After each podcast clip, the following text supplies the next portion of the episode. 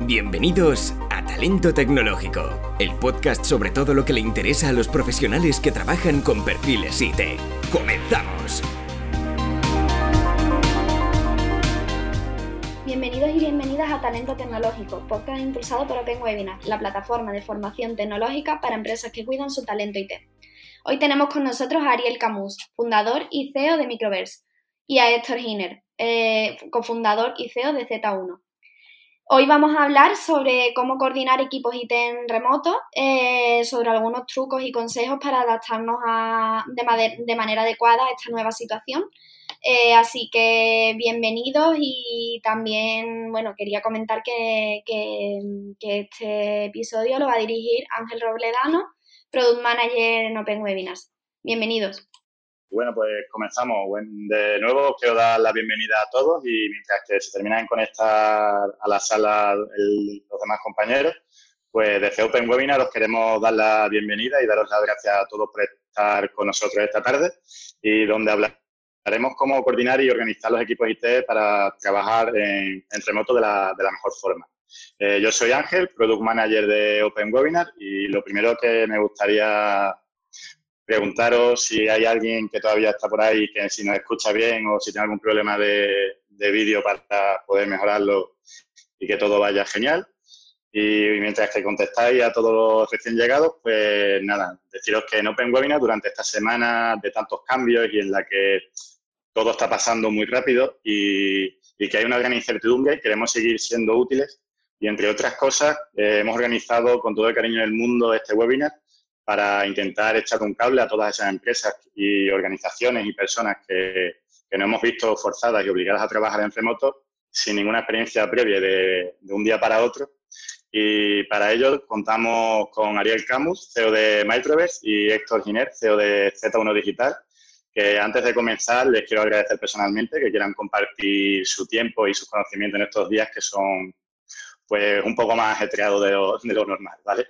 Eh, tanto Microverse como Z1 Digital tienen instaurado el trabajo en remoto desde sus inicios y el objetivo del, webinar es que gracias a la experiencia que ya tienen nos puedan dar esos conceptos y esos consejos eh, prácticos para que el cambio forzado por, el coronavirus que nos ha golpeado a todos pues sea lo, más fácil posible y puedan seguir pues con el trabajo con total normalidad como lo hacemos en la oficina, pero ahora, ahora desde casa. Eh, Veo que se escucha bien y todo el mundo lo ve correctamente, así que, bueno, comentaros que vamos a estar una hora hablando sobre, sobre esto y que podéis dejar vuestras preguntas. Intentaremos responder a las más interesantes al final del vídeo si nos queda tiempo. Y como ya podemos comenzar, antes de meternos de lleno y hablar sobre teletrabajo y trabajo en remoto, me gustaría que Ariel se presentase y hablase un poco sobre él y qué es lo que, lo que haces. Vale, perfecto. Mira, eh, soy el fundador y CEO de, de, Microverse. Básicamente somos una escuela en línea que forma a programadores de todo el mundo, pero específicamente para trabajar en trabajos remotos. Tenemos estudiantes a tiempo completo en 100 países a día de hoy y bueno, muchos de ellos ya graduados trabajando desde África, desde Latinoamérica, desde Europa, desde todas partes del mundo, sobre todo para empresas europeas, para empresas de Estados Unidos. Yo a nivel personal empecé a trabajar remoto en el 2012 con mi primera startup. Mi equipo se quedó en España, yo me fui a San Francisco. Al año siguiente vendimos esa empresa y empecé a trabajar para Lonely Planet, que me había comprado mi empresa. Y ahí tuve la primera oportunidad de empezar a crear y manejar un equipo remoto. Al poco tiempo conocí al fundador de, GitLab, que ahora tienen 1.200 empleados remotos.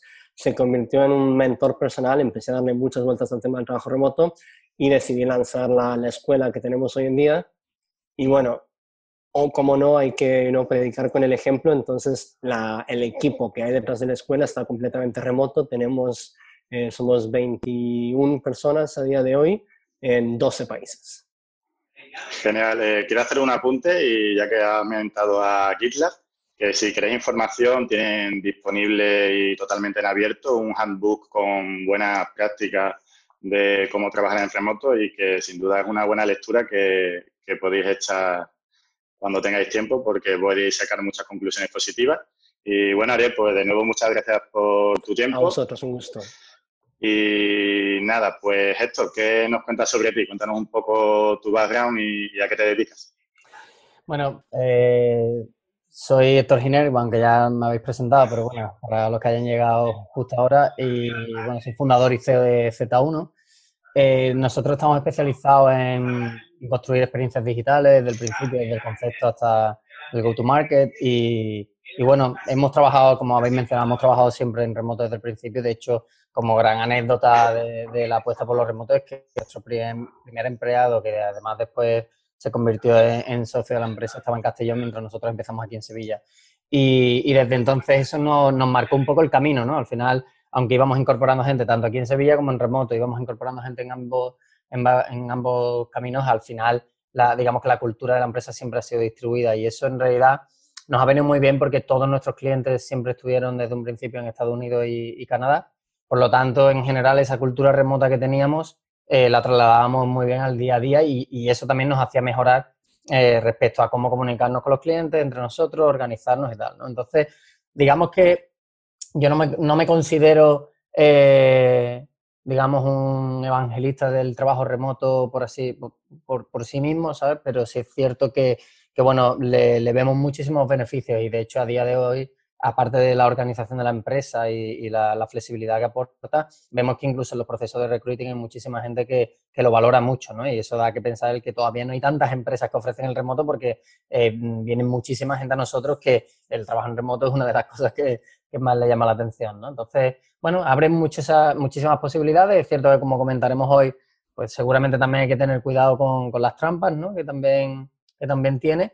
Y, bueno, respecto a Z1 hemos crecido desde que éramos tres, dos fundadores, un primer socio que después añadimos a más de 50 que somos ahora mismo y, siempre hemos, hemos, construido la empresa en torno a los mismos canales de comunicación, las mismas dinámicas y sinceramente eh, a ver, cada uno ya puede interpretar cómo, cómo, funciona su empresa y tal, pero nosotros a nivel por lo menos de cultura, ¿no? Porque es verdad que respecto a la operativa siempre puedes encontrar mecanismos, ¿no? Pero respecto a la cultura de empresa, que es algo que parece bastante abstracto hacerlo de forma remota, eh, la verdad que creo, que, tenemos buenos resultados en el aspecto de que se ve que, hay una visión compartida y una forma de trabajar que todo el mundo comparte, incluso cuando no estamos en el mismo sitio. Pues genial, ya que conocéis a los dos ponentes, pues vamos a ir a, vamos a ir. Y mm, vamos a comenzar con la primera pregunta y creo que, creo que puede ser de las la más importantes. Para vosotros, ¿cuáles son las premisas para que el trabajo en remoto o qué es lo que se necesita en el equipo para poder abordar este estilo de trabajo? Quien, quien quiera empezar, eh, Héctor, por ejemplo. Bueno, yo, voy a dejar un comentario al aire que para mí es el, comentario principal y quizás estaría guay hablarlo con Ariel abiertamente. Para mí creo que el, principal fallo del, trabajo remoto o adaptarse al trabajo remoto es, es, intentar buscar siempre una versión digital de lo que se hace en una oficina o lo que se hacía tradicionalmente en una oficina. Evidentemente la dinámica es totalmente distinta y así tiene que ser. Y de hecho hay muchas costumbres que se tienen en oficinas que no son ni productivas ni son favorables y que no hay por qué trasladar. ¿no? Yo, ese es uno de los primeros pensamientos que quería poner sobre la mesa porque creo que es uno de los principales fallos que, se tiene cuando intentamos trasladar a, cultura remota. Mm. Y, otra cosa que añadiría es que, bueno, bajo circunstancias ideales, todos haríamos una transición gradual en la cual hablaríamos de todas las la filosofía detrás del trabajo remoto, etcétera, pero la realidad es que estamos en una terapia de choque donde hay que pasar obligatoriamente y de forma inmediata a trabajar en remoto. Como, como decía antes Héctor, no son las condiciones ideales, lo cual va a poner más presión, pero precisamente por eso creo que es importante no agobiarse con, quizá hoy vamos a mencionar, no sé, 30 temas, herramientas, conceptos distintos, no pensar que todas hay que incorporarlas inmediatamente para que esto funcione, sino que ser consciente de que existen, de que a lo largo a, largo plazo son importantes e ir incorporándolas poco a poco. Exacto. Eh, sin duda, esta forma de trabajo plantea varios desafíos ¿no? para los que nunca hemos trabajado así, pero que sea difícil no debe significar que es imposible implementarlo de manera eficaz y a la vista está en vuestras organizaciones, ¿no? que funcionáis estupendamente. Y como dice Ariel, nos vamos a intentar eh, recopilar y que no nos abrumemos con todos los consejos que nos vais a dar y empezar pues, por el número uno, ¿no? Y para ello, ¿cuál es y el primer paso que debe dar una organización para que el trabajo en remoto sea efectivo. Bueno, eso es una cosa importante a definir. O sea, ¿referís a una transición suave o una transición dura como estamos haciendo ahora? Eh, eh, pues pues eh, vamos a extrapolarlo a, a, donde estamos ahora, ¿no? En este cambio tan repentino y que nos ha tocado y, no, y es una realidad que tenemos que asumir. A ver, yo creo que dos puntos clave. Si, vamos a hablar primero de operativa, ¿vale? Porque después, para mí sí es cierto que como que hay que diferenciar, digamos, la productividad y operatividad de la empresa respecto a la cultura, ¿vale? Y a las relaciones personales, que creo que son como dos ámbitos diferentes en el trabajo remoto. Respecto a cómo opera una empresa y cómo puede ser productiva en remoto, sinceramente creo que lo, lo primero que hay que hacer es analizar si las actividades que se llevan a cabo en el día a día tienen responsables claros, gente que, son los que tienen que responder respecto al resultado de esa actividad, que todas las personas del equipo tienen claro cuáles son sus tareas y si, y si las actividades tienen un contexto y, un, y unos objetivos claros de qué es lo que hay que conseguir, ¿no? Que eso, por eso muchas veces cuando hablamos de cómo trasladar de la oficina al remoto, puedes estar en una oficina y, aún así tener esos mismos problemas y de hecho puede ser hasta peor porque te estás levantando todo el rato de, oye, miramos esto, oye, eh, tengo una duda aquí, o sea, al final el problema sería el mismo. Entonces, creo que es clave que, primero confiar mucho en la gente, que se habla mucho de la confianza, pero al final tú no puedes confiar en la gente si no estableces esas normas de juego que es, dado un proyecto y unas tareas, se sabe quién es el responsable, quién está involucrado, cuáles son las fechas que proponemos y cuáles son las limitaciones y los objetivos. Eso siempre es importante y eso es importante para mí tanto en físico como en remoto, pero en remoto mucho más, ¿no? Porque evidentemente no tienen ni la palmadita en el hombro para, para charlarlo. Me parece súper, súper importante empezar por ahí, en la definición de, responsabilidades, y creo que es importante hablar del, del por qué, ¿vale? Que es un poco más filosófico, pero es fundamental aquí. Primero que todo, las mejores prácticas del trabajo remoto no son del trabajo remoto, son de cualquier empresa. Lo que pasa es que en remoto, si no las tienes desde el día uno, las cosas funcionan muy mal, ¿vale? Por ejemplo, lo que decía Héctor, si en una oficina tengo el privilegio de poder ir al tío que está al lado mío en el escritorio de al lado y hacerle una pregunta, interrumpirle cuando está enfocado, mientras que en remoto eso no es tan fácil. Entonces, para mí hay tres pilares fundamentales y hay que pensar desde el día uno, incluso en esta transición tan abrupta, en si eso es una fortaleza o una debilidad de nuestra empresa que es la autonomía de nuestros equipos, es lo que decía Héctor, tiene que haber responsables claros para que cada uno sepa qué tiene que hacer, pero sobre todo que puedan trabajar de la forma más autónoma posible, porque como ya no puedes ir al escritorio al lado y preguntar, oye, ¿me ayudas con esto? Necesitas que los equipos puedan moverse independientemente, ¿vale? Lo segundo es la confianza. Sin confianza no va a funcionar por dos motivos. Uno, porque sin confianza no hay autonomía. Si no puedes darle autonomía a un equipo, a un empleado, a un manager, si no confías en que ese manager lo va a hacer bien. Y, y sobre todo porque, em, bueno, sin, sin, sin, confianza al final no hay, no hay, no hay, posibilidad de, de, trabajar en un equipo bien, ¿no? Pero lo otro es eh, el tema de la, de la transparencia que mencioné antes, es decir, autonomía, confianza y transparencia.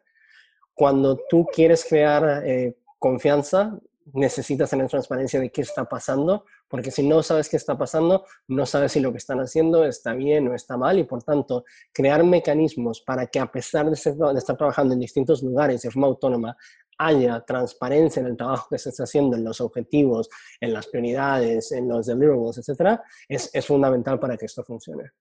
Claro. Sí, sí, además yo ahí añadiría también el, el, concepto de el concepto de autonomía también en cómo gestionar las comunicaciones asíncronas, ¿vale? En una oficina también debería ser así, porque al final, eh, es decir, cuando tú gestionas un proyecto y, a, tu equipo asignas las tareas, lo, importante es que ellos sean capaces de, una vez terminado, vuelvan a ti y se revisen y, esa dinámica se puede ejecutar en remoto de la misma manera. Lo que pasa es que cuando no se definen bien esos objetivos es cuando empezamos con ese, ese tira y afloja que al final es igual de, molesto tanto en remoto como, como en persona, ¿no? Pero yo tengo claro que al final, eh, en principio, respecto a la confianza, yo, vamos, creo que nosotros siempre lo hemos asumido y en general una empresa debe asumir que toda persona a la que contrata eh, empieza con la confianza al 100%, ¿vale? Y si es cierto que a veces por esa falta de transparencia o falta de autonomía real de, los proyectos, podemos empezar a pensar que una persona no está rindiendo lo suficiente cuando a lo mejor el fallo está en el proceso, ¿vale? Pero que al final no deja de ser una cadena de mentorización,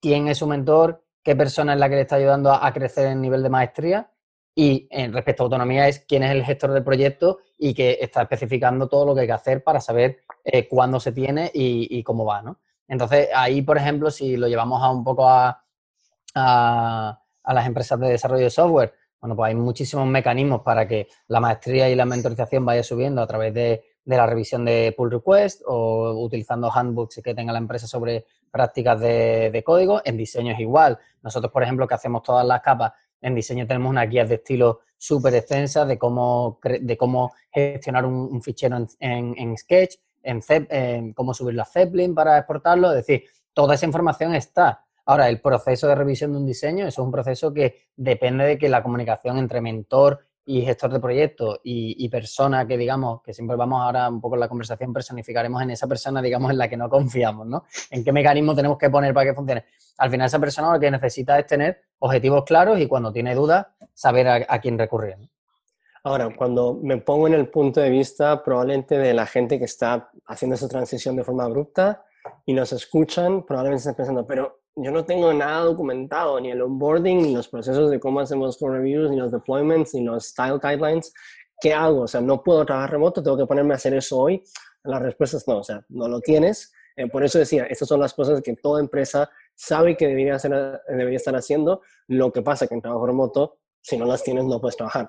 Como vais a estar trabajando remotos por un tiempo y con algo de suerte todos sacamos algo bueno y, y crecemos a trabajar más en remoto, no vais a poder hacer esto mañana. Entonces, quería hacer dos cosas. Uno, pedirle a, todo el mundo que está escuchando que por favor, si pueden ir poniendo comentarios en el chat, si alguna vez decimos algo que, que, que no tiene sentido, que dicen, pero no, pero ¿cómo voy a hacer eso? O algo que no encaja con la realidad de ellos, que por favor que lo compartáis. Así podemos ir adaptando lo que os vamos contando a vuestra realidad, ¿vale? Que al final no importa lo que nos funcione a nosotros, lo que importa es qué es lo que funciona en, nuestras realidades. Entonces, eh, alguien, escuché este, este, esta pieza de feedback de, de, alguien el otro día que me parece muy importante y es intentar no cambiar todas las rutinas y pretender tener todos los procesos súper definidos en esa situación abrupta, sino intentar, bueno, aceptar que no vas a tener esa facilidad de trabajar en el, con tu equipo tan, tan cercanamente, que eso va a requerir que confíes un poco más en la gente,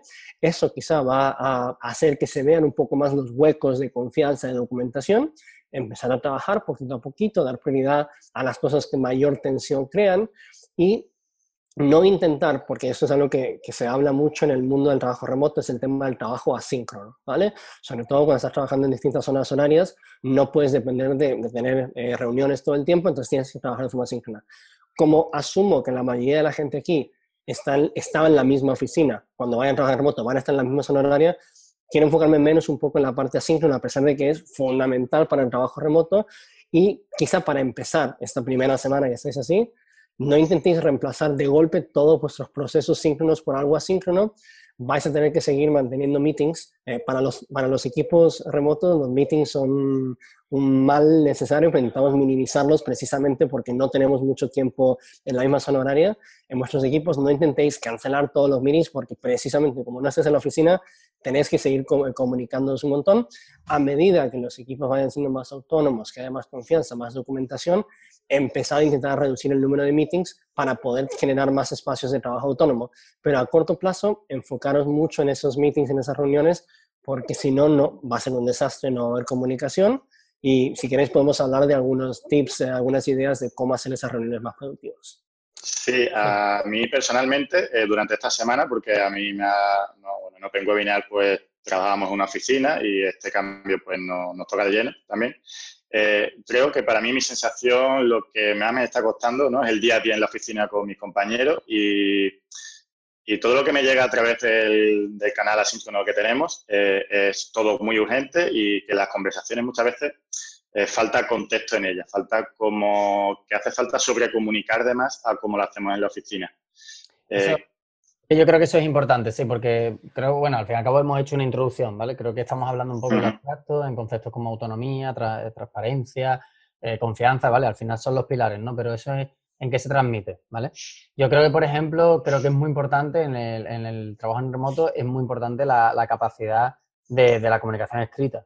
Creo que todo el mundo en una empresa en remoto tiene que mejorar sus capacidades de escribir y definir y preguntar las cosas de una forma ordenada, eh, transcribirlas bien, eh, proporcionar contexto y, es un ejercicio que te diría que incluso en una oficina normal es un buen ejercicio, porque al final cuando tú vas a preguntar algo, si antes tienes que hacer el ejercicio de escribir todo, analizarlo, te puedo asegurar que vas a encontrar muchas cosas por el camino.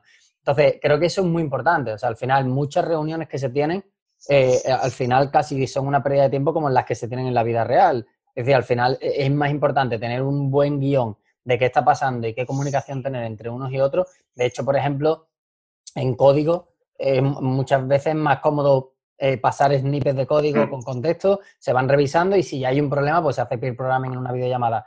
Eh, en otros ámbitos, para no hablar solo de código, en ventas se puede ir comunicando todas las acciones que se van haciendo con enlaces al CRM, con contexto y se va teniendo una información mucho más, yo a veces diría que incluso mucho más eh, aguda que lo que se tiene en una videollamada, porque vamos, todos vosotros me imagino que os pasará, yo tengo un montón de llamadas con posibles clientes o con clientes actuales y tal, que cuando terminamos es, oye, pues ahora te mando por email un resumen de lo que hemos hecho y de lo que hemos hablado y de las decisiones que hemos tomado. Eso al final no deja de ser que una comunicación escrita sólida al final hace falta, hagan lo que hagan, ¿no? Entonces, eso por ahí, a nivel de operativa, creo que es importantísimo. Y después también, a nivel de, comunicación de equipo, es muy importante también, uno, respetar la, concentración del equipo, es decir, también sobre todo cuando son cadenas de mando, ¿vale? Yo entiendo que yo como CEO, si le escribo a alguien, me va a intentar contestar a la primera, ¿vale? Porque soy el CEO y va a decir, lo dejo todo por eso, ¿no? Entonces tengo que ser diligente con eso y no molestar en privados y tal, a no ser que sea algo estructurado. Como equipo es importante que las comunicaciones se establezcan y sobre todo eh, que se entienda el concepto asíncrono de la comunicación, es decir, que yo puedo recibir mil mensajes, pero que hasta que no tenga mi hora para, verlos o, poder responderlos porque estoy en una llamada o lo que sea, no pasa nada. Y eso sí es cierto que es algo que hay que divulgar en la, en la organización un poco que no existe ese sentimiento de, oye, te escribí antes un Slack a, a, las 10 de la mañana y no me has contestado todavía. Es como, es que igual no he podido todavía, ¿no? Que quizás eso no sé, por hacer un símil con la vida real, no sé si os pasa que, bueno, en la vida real puedes estar hablando con un amigo que le llega un WhatsApp y mira el WhatsApp, pero oye, yo estaba hablando contigo antes, ¿no? ¿Por qué, lo, ¿Por qué miras el WhatsApp? ¿no? Pues esa misma psicología que hay detrás de las notificaciones pasa con el trabajo, pero es importante, yo por ejemplo, sigo poniéndolo como disclaimer, es decir, hay muchas veces que a lo mejor si estoy trabajando por la noche un rato o una hora rara, pongo primero en negrita, oye, para cuando lo veáis, esto, esto y esto, ¿no? Es importante también transmitir que no todo es urgente, ¿no? Y que, y que hay que rebajar un poco el nivel de, urgencia y de, y de, molestia en los comentarios. Sí, de, de, hecho, bueno, justo ayer alguien me decía, mm, bueno, pero no todo el mundo está hecho para trabajar desde casa o trabajar en remoto. Y mi respuesta, un poco cínica también, pero fue, ya, de la misma manera que no todo el mundo está hecho para trabajar en una oficina, ¿vale? Las dos cosas tienen ventajas y desventajas. En casa, en general, si consigues lidiar bien con las distracciones, como, bueno, tener la cocina, tener la tele, hijos, especialmente esta semana, puede ser un problema. Si consigues controlar eso, es mucho más fácil que te puedas concentrar que en una oficina donde pueden venir por todos lados a interrumpirte, a preguntarte. Y una vez que descubres lo productivo que te vuelves cuando trabajas haciendo este deep work, este trabajo profundo, nunca más quieres volver a perderlo, ¿no? Entonces, bueno, en la oficina ganas facilidad en la comunicación, en casa ganas facilidad en, concentración y hay que aprender a estar bien en los dos entornos, pero bueno, no es que uno sea mejor que el otro, hay fortalezas y, debilidades. Ahora, no, no quería perder la oportunidad de, hablando del tema de documentación, de compartir un, tip que me me ha ayudado a mí muchísimo de cara a que, le llamo a que la documentación se escriba sola, ¿vale? Porque creo que eso puede ayudar como una forma de pensar a todos los equipos que de golpe se encuentran con procesos de onboarding o procesos en general que no, no tienen documentados y dicen, bueno, tengo que documentarlos todos hoy. No, aquí hay un tip, un tip que es muy bueno. Si alguien te hace una pregunta, ¿vale? Tienes un nuevo un developer junior que acaba de entrar, un nuevo empleado, un compañero de trabajo, un cliente que te pregunta algo, tienes que generar el hábito de nunca contestarle con una respuesta escrita por ti que le mandas directamente la respuesta escrita. Lo que haces en lugar de eso es, esa misma respuesta la escribes en alguna herramienta de documentación, en un FAQ, en un handbook, en un style guide, y ahora le envías el link a eso que acabas de escribir, de tal manera que el mismo tiempo que ibas a gastar en, responder a esa, esa persona, lo usaste para documentar y la próxima vez que alguien pregunte, ya sabes que la respuesta ya está escrita, ya está documentado Y aparte, la persona al recibir el link, la próxima vez antes de preguntarte a ti, va a reforzar el hábito de ir primero a la documentación a buscar esas respuestas. Ese tip eh, es súper difícil de llevar a la práctica. Todos tenemos el hábito de, querer contestar inmediatamente.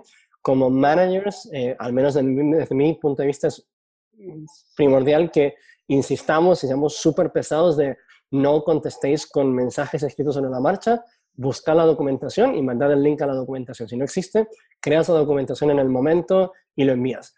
El problema cuando creamos documentación es que estamos tentados a querer hacer una documentación perfecta, pero una documentación mediocre es mejor que nada documentado, ¿vale? Entonces es mejor mandar eso y eso hace que tus procesos se vayan autodocumentando con el mismo esfuerzo que hubieses tardado en, en contestar una pregunta.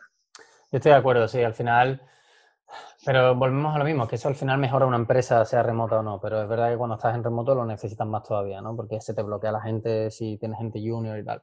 Es muy importante que al final vayamos documentando todo y cada vez hay más herramientas súper sencillas para crear documentos que con muy poco esfuerzo ya tienen sentido, ¿no? Nosotros, por ejemplo, usamos Notion para toda la documentación interna de la empresa y, y con simplemente usar los estilos que vienen por defecto, tres emojis y de ser sincero lo que estás poniendo, ya tienes una documentación de onboarding, de, de, mm, estilo de uso de la cultura, de, la codificación de los diseños.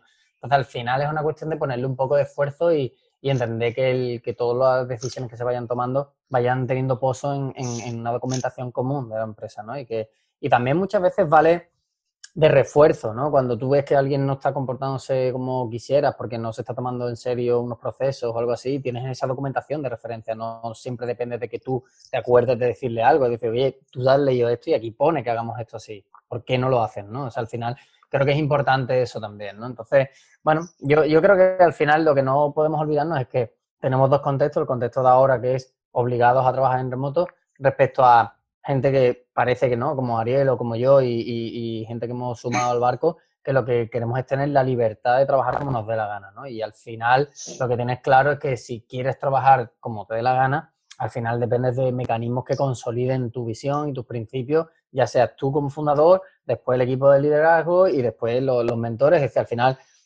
para consolidar eso, tiene que haber herramientas eh, que estén bien configuradas y documentación, porque ya después sí es verdad que hablas con tu equipo, evidentemente, y, se habla mucho, de hecho, pero, pero no puedes delegar en eso. Yo creo que ese es el, gran fallo. Pensar que la cultura de una empresa es que me paso con un cafelito charlando por las mesas, eso realmente no es la cultura de una empresa. La cultura de una empresa es cómo se trabaja, cómo se respeta a la gente y qué vida tiene la gente en esa empresa diría de cara a elegir la, la, herramienta, porque bueno, ahí compartí la que los dos usamos, que es Notion, la podéis usar hasta de forma gratuita, hay formas de usarla gratuita que están súper bien, pero no es cara.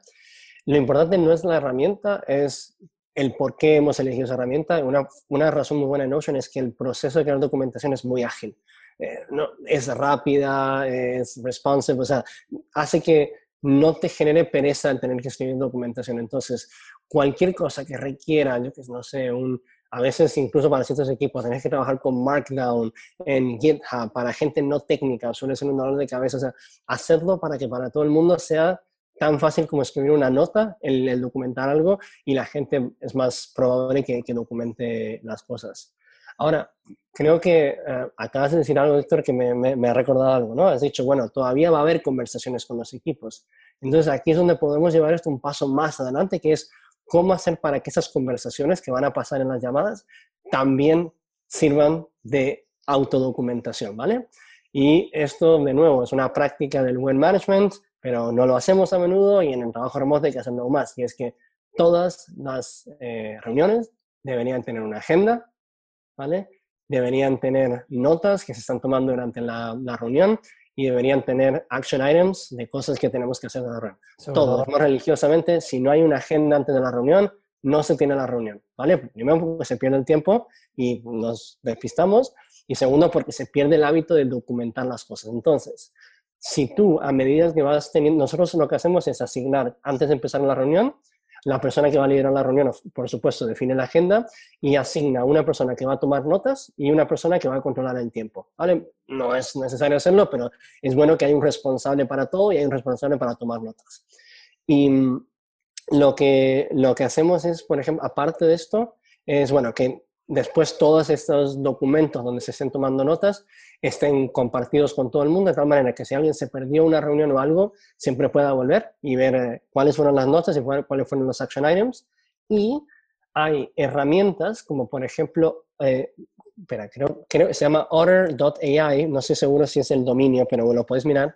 Es una herramienta que la puedes conectar con Zoom para hacer videollamadas y lo que hace es, de forma automática, os transcribe todo lo que hayáis hablado en, la llamada a texto, ¿vale? No sé que también funciona en español, solo lo he probado en inglés, pero probando a ver si funciona bien. Y eso tiene dos cosas muy buenas. bueno, la principal para mí es que si yo sé que hablamos de un tema, si quiero volver a ver el vídeo, ¿vale? Con Zoom puedes grabar todo, que está súper bien, pero tengo que ir a buscar en qué minuto lo dije. Con Order puedo buscar en el texto la palabra, el keyword, que yo sé que quiero volver a buscar en el vídeo, y me aparece que fue en el minuto 13 y le puedo dar a play y me empieza a reproducir el audio a partir de ahí. Es una maravilla y eso hace mm. eh, las transcripciones, más las grabaciones, más las agendas eh, con notas bien documentadas. Todo esto es autodocumentación que da contexto a la gente en el futuro de qué pasó y qué decisiones se tomaron.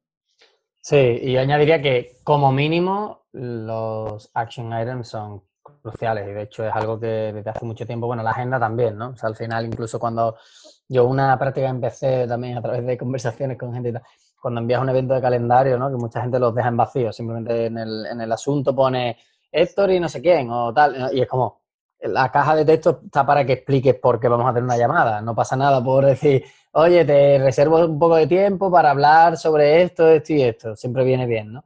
Y, sobre todo de toda llamada tiene que salir un plan de acción, o sea, decir, vale, ¿qué acciones vamos a hacer? Aunque eh, evidentemente documentar todo como has dicho es perfecto, pero si no se puede, por lo menos que, sepamos bien qué es lo que vamos a hacer justo al colgar el, teléfono, ¿no?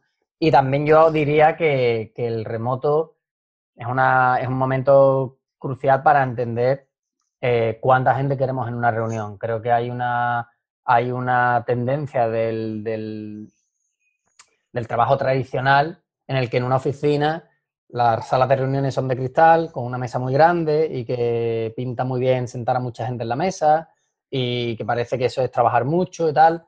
Eh, ya no estamos en esa fase, por lo menos intentamos que ya las fases no están en aparentar y que hay mucha gente reunida y tal. Entonces, es decir, ¿de verdad hacen falta reuniones de 10 personas? ¿Hacen falta reuniones de 12 personas, de 15 personas? Es decir, son cosas muy excepcionales.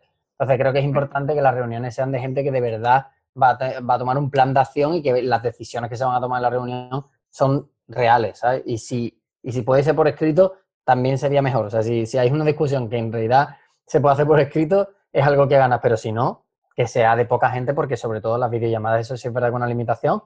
Aunque bueno, en reuniones en persona también hay una limitación. Cuando hay 10 personas, al final, las personas que con expresión corporal son más agresivas, al final se imponen un poco, ¿no? Entonces, al final es una cuestión de también aprovechar esta oportunidad para optimizar el tiempo de reunión, ¿vale? Que no, es tan productivo como parece. Eh, respecto a las reuniones, eh, ¿cómo podemos estandarizar cuáles son las que hay que hacer en el día a día para organizar un equipo? ¿Daily meeting, estándar? ¿Cómo lo hacéis vosotros? Para, porque es que parece ser que que eh, los que no estamos acostumbrados a trabajar así, mm, estamos ahora como todo el tiempo con muchas reuniones. ¿Y cómo podemos hacer esto mucho más efectivo? A ver, en nuestro caso, nosotros tenemos diferentes squads, ¿vale? No, tenemos reuniones, de hecho, rara vez hacemos un llamado all hands. Este, o sea, nosotros al final vamos hablando de los distintos canales que son, utilizamos Slack internamente, ¿vale? Y, y tenemos como varios canales generalistas en los que se habla de videojuegos, de música, de, cine y tal, y ahí es donde, digamos, sucede eh, la conversación. Respecto a la, operativa diaria, cada squad se organiza, squad de cada equipo, o sea, cada equipo de proyecto, y en general suelen ser o una llamada al principio de la mañana cuando está todo el mundo, o, en, determinado momento cuando ya ellos ven que todo el mundo está disponible para hablar, pero en general, aparte de eso, y me recuerdo un poco lo que ha dicho Ariel antes, además de la llamada, en general tenemos un montón de bots configurados para que todas las mañanas la gente explique con qué está, con qué se va a poner, si tiene algún bloqueo y qué es lo que va a comentar en el daily. Eso al final son buenas prácticas porque ayudan un poco a hacer el ejercicio cada día. ¿no? Eh, yo diría precisamente que las... E-, ese es un ejemplo de autonomía, ¿vale? Tener squads que son totalmente autónomos en un mundo ideal donde cada uno con muy poquitos meetings y con muy poca interacción con otros equipos puede hacer progreso, ¿vale? Eso es un ejemplo de algo que probablemente no va a pasar de la noche a la mañana. De hecho, estoy seguro que Héctor, a pesar de que lo explica así, seguro que la realidad es mucho más compleja y sí que hay dependencias, a veces, vale, pero debería haberlas menos. Que a, mí me pasa lo mismo, ¿vale? Pero para los que estáis haciendo transición ahora de golpe y no vais a poder hacer eh, que eso pase de la noche a la mañana, no os sintáis mal por seguir manteniendo cosas que no son ideales, ¿vale? Tener daily check-ins, si os ayudan a día de hoy, ¿vale? Sobre todo en estas etapas iniciales, no los quitéis de golpe, porque lo peor que puede pasar es que la gente de golpe no tenga ni idea qué está pasando y se trate mal a los clientes. Mejor ser un poco ineficientes y, y es que el negocio siga funcionando, ¿no? Pero si acompañáis eso con una mirada más crítica, ¿vale? Porque ahora, de nuevo, ya coordinar reuniones es más difícil, pedir ayuda es más difícil, entonces nos vais a tener que ser más eficientes en esas llamadas, ¿vale? Como decía Héctor, menos gente en las llamadas, llamadas más cortas, eh, una agenda súper bien definida para poder ir al grano. Cuando combináis eso, entonces vais a poder empezar a encontrar oportunidades de decir, mira, este meeting que estamos teniendo es que no nos aporta nada, ¿vale? Sobre todo si a la par vais trabajando en el tema de la confianza y es, vale, ¿por qué estoy haciendo un daily check-in? Lo estoy haciendo porque lo hago para ver si la gente está trabajando, razón equivocada, ¿vale? eso no debería ser la forma. O lo hago porque hay temas todos los días en los cuales la gente está bloqueado que no se pueden discutir a menos que no sean cara a cara. O, por un tema también motivacional, ¿vale? Porque sobre todo ahora, estando en casa, aislados, eh, la parte social, la parte de interacción con los seres humanos es fundamental. Entonces, si el daily check-in satisface eso, buenísimo, no, no, lo quitéis, ¿vale? Pero no diría que hay una solución que valga para todo el mundo, simplemente ir poco a poco con una mirada crítica en torno a esas ideas de autonomía, de confianza y de transparencia, ir siendo muy críticos en qué es lo que estáis haciendo y por qué lo estáis haciendo. Pero esto lo que estáis comentando ahora, eh, creo que mm, se puede llevar a cabo en equipos que ya tienen cierta trayectoria o una base bastante sólida a la hora de trabajo en remoto. No, es lo que hemos dicho antes seguramente los que estemos ahora mismo en la videollamada, en este webinar, perdón, eh, estemos abrumados con toda la información. Entonces, ¿qué sería lo básico y el número uno? ¿no? Para que, porque creo que lo que comentáis es cuando ya se trabaja con equipos con cierta ya una trayectoria más, larga y que tienen cierta experiencia en ello. Mira, si, si sirve de algo, os cuento qué es lo que hago yo, ¿vale? Pero de nuevo, eh, creo que no os deberíais sentir mal si tenéis más reuniones que las que voy a decir, ¿vale? Yo también como, como CEO quizá tengo un... Y, además nuestra empresa es muy rara, somos un, bicho muy raro en general, eh, porque no somos, somos una empresa realmente de servicio, para ser un servicio muy escalable, pero bueno, eh, yo suelo tener cada semana o cada dos semanas, depende de la madurez de la persona, un one-on-one -on -one con cada persona que reporta a mí. Los one-on-one son deberían ser eh, obligatorios en cualquier empresa del mundo, remoto o no. Lo que pasa es que, bueno, ahora vais a pasar a estar en remoto, no deberíais dejar de hacerlo, ¿vale? Entonces, no tienen, a que fuera la duración del one-on-one en persona, mantenerla, pero ahora la hacéis en videoconferencia. Aparte de eso, suelo tener, eh, como no puedo estar en el día a día con todos los equipos, eh, tengo ocho equipos que reportan a mí, como no tengo tanto tiempo para estar todo el día con todos los equipos, tengo al menos una reunión semanal con cada, bueno, depende, algunas que es cada dos semanas, en las que es un poco más una discusión táctica, ¿vale? Pero siempre, por ejemplo, que alguien me dice, oye, tenemos que tener una reunión, no solo eh, le pido que haya una agenda, sino que le pido que documenten todo el tema que quieren hablar en esa reunión antes de tener la reunión y que me lo hagan al menos un día de antes, un día, un día de anticipación para poder leer todo lo que está en su cabeza, para yo poder pensar y que cuando lleguemos a la reunión, la reunión no sea solo para contarme o para contarme lo que ha hecho, lo que está pensando, sino que ya, ya lo contó por escrito, yo ya le di tiempo para pensarlo y la reunión la utilizamos precisamente para estas interacciones, para esta conversación que solo hubiese podido pasar en persona, ¿vale? Entonces, por ejemplo, los check-ins diarios, eh, los stand-ups diarios, mantenedlos, no, no creo que tengáis que quitarlos si ya los, si los teníais antes, pero intentad ser muy críticos y utilizar ese tiempo no para decir, bueno, yo hice esto y esto y esto y mañana voy a hacer esto. Eso lo podéis hacer de forma escrita, síncrona, no sé, de otra manera. Usar ese tiempo para hablar de cosas que os estén bloqueando, cosas que os estén preocupando, problemas que estáis viendo de comunicación. Eh, eso, esas conversaciones, vamos, es muy difícil tenerlas de forma síncrona y escrita, aprovechar ese tiempo para eso, pero, pero no os sintáis mal por tener, si vuestro día entero al final son meetings, vale, si no tenéis otro trabajo que requiera no, no tener meetings, eh, está bien, ¿vale? No, no pasa nada.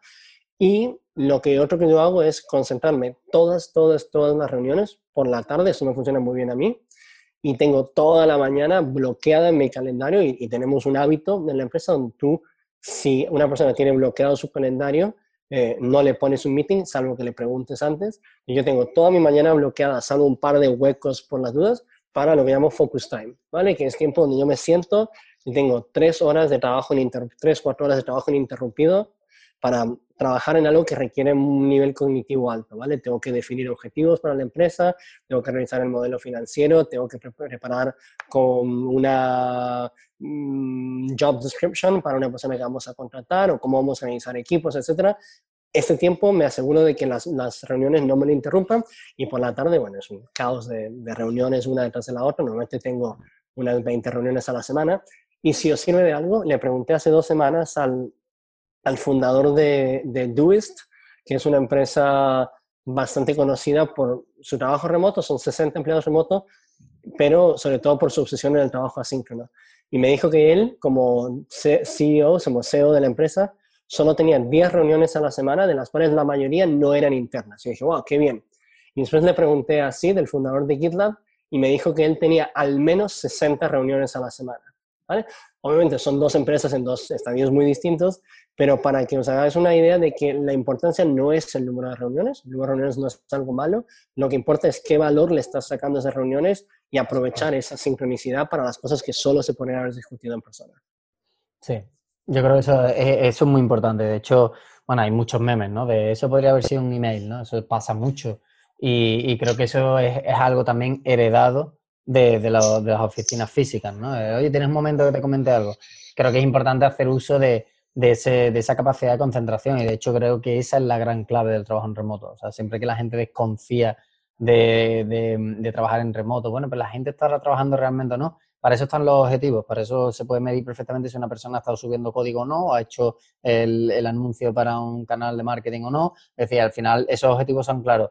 Lo que está claro es que el nivel de concentración que se consigue en casa, de hecho yo muchas veces lo, necesito cuando eh, tengo que hacer tareas de deep focus como, como Ariel, y muchas veces me, quedo en casa, prefiero quedarme en casa porque es como, así sé que si mm, minimizo Slack, tengo todo el trabajo para mí, ¿vale? Mientras que en una oficina, al final, pues tienes esas interrupciones. Entonces, creo que es importante también empezar a ser muy organizado. Yo creo que esa es una de las grandes claves del trabajo en remoto y para eso lo, lo importante es, yo hago algo muy parecido a Ariel, yo igual, yo por la mañana es cuando trabajo, por así decirlo, por la tarde es cuando hablo. ¿vale? Porque todos nuestros clientes están en Estados Unidos y en Canadá y al final pues el tiempo que aprovecho para hablar con nuestro equipo de allí, hablar con clientes, comunicarme con ellos y estar más pendiente un poco de las comunicaciones con ellos, ¿no? Entonces, al final que soy consciente de que en la tarde, como al final son comunicaciones escritas, orales y tal, pues no voy a poder avanzar mucho en el trabajo, trabajo por la mañana, ¿vale? Entonces, es importante que todo el mundo prácticamente en el equipo se haga esa organización, no hace falta ser el CEO, o sea, todo el mundo prácticamente debería ser capaz de decir, eh, un equipo que está haciendo tal proyecto, porque al final todo es divisible en proyectos. Este, ¿cuántos somos? Cuatro. Venga, hablamos a primera hora de la mañana, nos organizamos el trabajo y ahora, por favor, tenemos dos horas en el que todo el mundo está concentrado haciendo su trabajo y hablamos en dos horas si queréis, pero por lo menos tener esos bloques de concentración en el que son muy valiosos para, el equipo y para la empresa en general. Y yo creo que también una, una última nota en eso es que es importante que esos equipos prescindan de los canales privados. Es decir, es importante que mucha comunicación escrita sea en un canal común para que se vea todo lo que está pasando, no, no por mostrar que estás trabajando de verdad, sino porque al final eso es como un diario de trabajo. Y eh, ahí todo el mundo va viendo también qué es lo que está pasando y qué decisiones se están tomando. Al final, sí, Ariel, sigue, sí. No, no, iba a decir, exacto, exacto, Héctor, porque vuelve a reforzar la idea de transparencia, y la transparencia ayuda con la autonomía, ¿no? Entonces, eh, alguien preguntaba, bueno, y tenemos que documentar los, los dailies eh, también. Y, y aplicad un poco lo que les decía antes, buscad maneras de que el propio proceso autodocumente las cosas, ¿vale? Entonces, si el daily, en lugar de hacerlo hablado, o bien lo hacéis de forma antes de la reunión, por escrito, con un bot de Slack o en una nota compartida en un Google Doc, o bien durante la reunión hay una persona que está tomando notas y está apuntando el resultado del daily, no tenéis que hacer nada más, ya queda documentado. No es que después de la reunión alguien tiene que documentar lo que pasó en el daily, ¿vale? Eh, simplificada ese, ese, trabajo. Os voy a pasar, es, es, es, algo un poquito más avanzado, pero una herramienta para que veáis el tipo de cosas que hay. Hay una herramienta que ha salido nueva, que se, os pongo el link aquí, se llama Clockwise, que básicamente lo que hace es analizar el calendario de toda la gente de la empresa que decide utilizar la herramienta y como si tú le das acceso a tu calendario, puede ver el calendario de todas las otras em, personas de la empresa. De forma automática os empieza a mover los meetings en vuestros calendarios para que todos los meetings estén juntos y poder dejaros la mayor cantidad de huecos de al menos dos horas sin meetings para que podáis concentraros. Eh, puede ser un poco caótico verlo funcionar la primera vez, pero es una maravilla, solo para que veáis que hay gente tan obsesionada en, esto del deep work, del, trabajo enfocado, que, bueno, es una de las maravillas que creo que la gente, si conseguimos lidiar con el tema de las distracciones en casa por los niños, que no están yendo a la escuela, ahora y eso, eh, alguien preguntaba, después de este caos que tenemos ahora, ¿vamos a volver al trabajo en oficina o se va a mantener el trabajo remoto? Bueno, volveremos a la oficina la mayoría, pero con algo de suerte, si lo hacemos bien, y por eso creo que Héctor y yo estamos aquí hoy es precisamente para ayudar a que se haga bien, eh, habremos visto pequeños brotes verdes de, de, las cosas buenas que tiene el trabajo remoto y diremos, hmm, me concentraba mucho más cuando estaba en casa porque no tenía ningún compañero en la oficina distrayéndome todo el rato y los meetings empezaron a ser más productivos. Ok, que en el peor de los casos, aunque no sigas trabajando remoto, al menos os sirva para empezar a ser más eficientes en el día a día. ¿vale? Es lo que decía antes, el trabajo remoto no es que te obligue a hacer cosas muy, de forma muy distinta, es que te obliga a tener que hacer las cosas muy eficientes y organizadas desde el primer día porque si no, no funciona. Sí, y yo creo que bueno, no deberíamos perder de vista que el gran objetivo de todo esto, ¿no? de que algunas organizaciones decidamos ser así y ahora ya por estas circunstancias pues vemos si hay un, cambio real. Nosotros lo hacemos como parte de nuestra cultura, al final tampoco quiero yo haceros pensar de que, lo hice por otra motivación. Creo que tanto mi socio como yo, Carlos, Carlos y yo, cuando montamos la empresa y después Emilio empezó, tuvimos claro que esa filosofía de libertad que teníamos al principio, porque éramos solo tres founders, queríamos mantenerla. Y al final, aunque hemos tenido tal, yo quería tener esa flexibilidad de decir, si no aparezco un día por la oficina porque voy al gimnasio y después prefiero trabajar en casa y después recojo a los niños, quiero que mi empresa permita eso, ¿no? Tanto para mí como para la gente. Y al final lo hemos visto de que que bueno, ven muchísimos resultados. Nosotros por lo menos vemos, yo veo muchísima gente que trabaja fines de semana porque quiere o por la noche tarde porque se ha organizado para ir a jugar un partido de fútbol por la tarde y no sé cuánto y tal. Y es como, al final ese es el real, ese es el gran objetivo de este y sobre todo el, primero abrir el abanico de talento, pues tener equipo en todo el mundo y porque realmente todo trabajo que se puede hacer en un ordenador se puede hacer de donde quieras y, y, realmente no perder de vista que el gran objetivo es eso, es la flexibilidad y la felicidad que, puedes conseguir en el balance personal y trabajo gracias a, trabajar así, ¿no? Pero que no tiene por qué ser un sustituto de nada, simplemente decir, bueno, es una forma nueva de trabajar em, que, que, realmente te proporciona eso, ¿no? Yo por lo menos noto mucho en las tardes que estoy en casa trabajando, pero tengo mis niños alrededor y al final, quieras o no, eh, estás más cerca de ellos que si estuviera en un edificio y llego a, a las 10 de la noche, ¿no?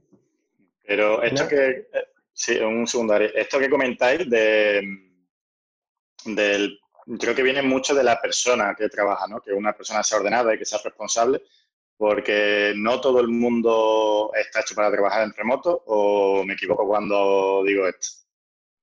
Yo, yo, creo, yo creo que todo el mundo, como te decía, al igual que hay gente que la forzamos a trabajar en la oficina y estaría mejor remoto, hay gente que estaría mejor en remoto, que estaría mejor en la oficina y tiene que estar en remoto. Pero mira, aquí pongo un poco más mi lado de, de, ser director de una escuela, ¿vale?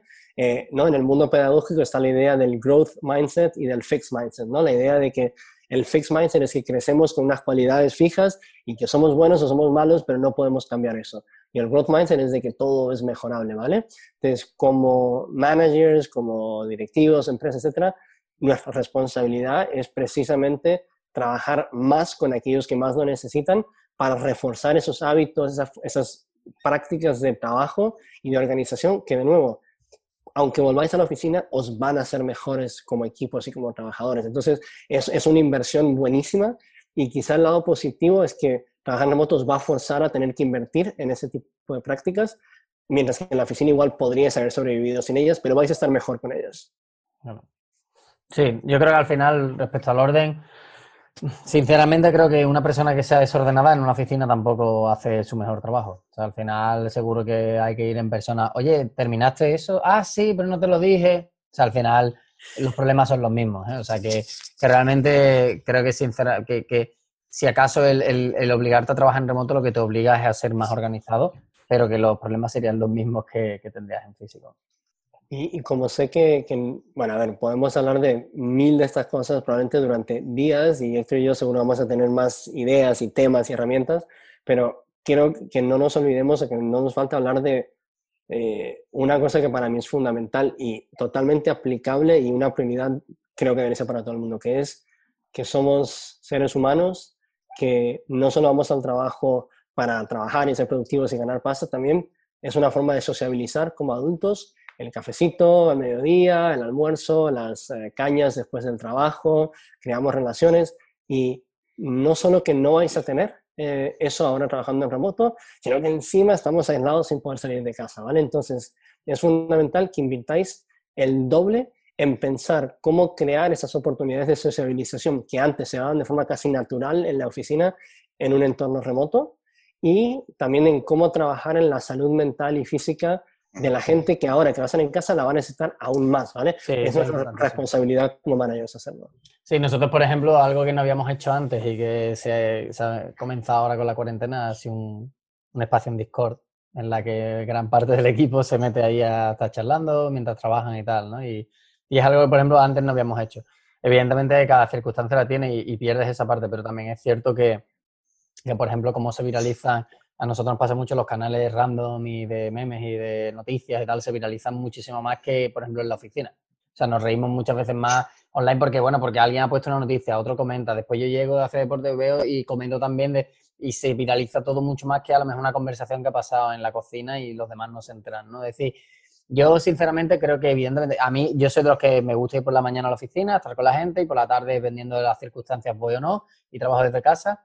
Es cierto que ambos mundos tienen cosas buenas, pero que, pero que realmente las relaciones personales y la, cultura se pueden llegar a conseguir a un nivel casi, no diría igual, pero incluso es interesante como también mm, un poco lo que pasa con Internet, ¿no? Al final quitas esa fricción de, la expresión corporal y de, cómo te puede imponer un entorno físico y, todo el mundo es como más abierto y, se abre también más a, tener relaciones más intensas en la, en la empresa, que creo que es bastante interesante.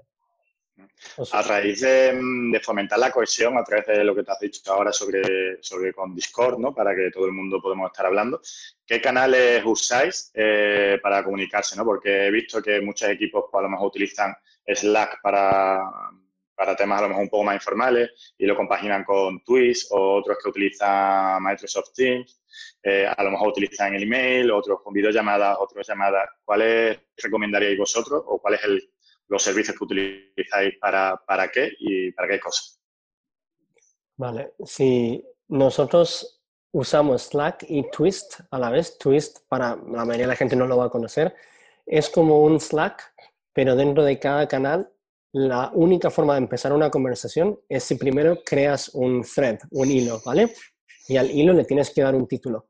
Esto es, hace que por defecto toda la conversación esté mucho más organizada y cuando alguien se mete a un, a un canal de Slack, te entra el agobio de, hostia, hay 150 mensajes que no he leído, ahora tengo que leerlos todos a ver si me he perdido algo importante y están mezclados varios temas a la vez. Quizá alguien tuvo la decencia de empezar un thread dentro de Slack, pero los threads en Slack no tienen un, título, entonces no, no, tienes claro si se está hablando de una cosa o la otra. En Twist todo queda súper, súper organizadito en threads con nombres y dentro de un mes, si quiero encontrar un thread, lo busco por el nombre y ya, y ya, y, lo encuentro dentro del canal con el título que, tiene que ser. Pero utilizamos Twist para mantener todo lo que llamamos comunicación formal, es decir, todo lo que tenga que ver con, con trabajo, con los estudiantes, con las empresas, etc.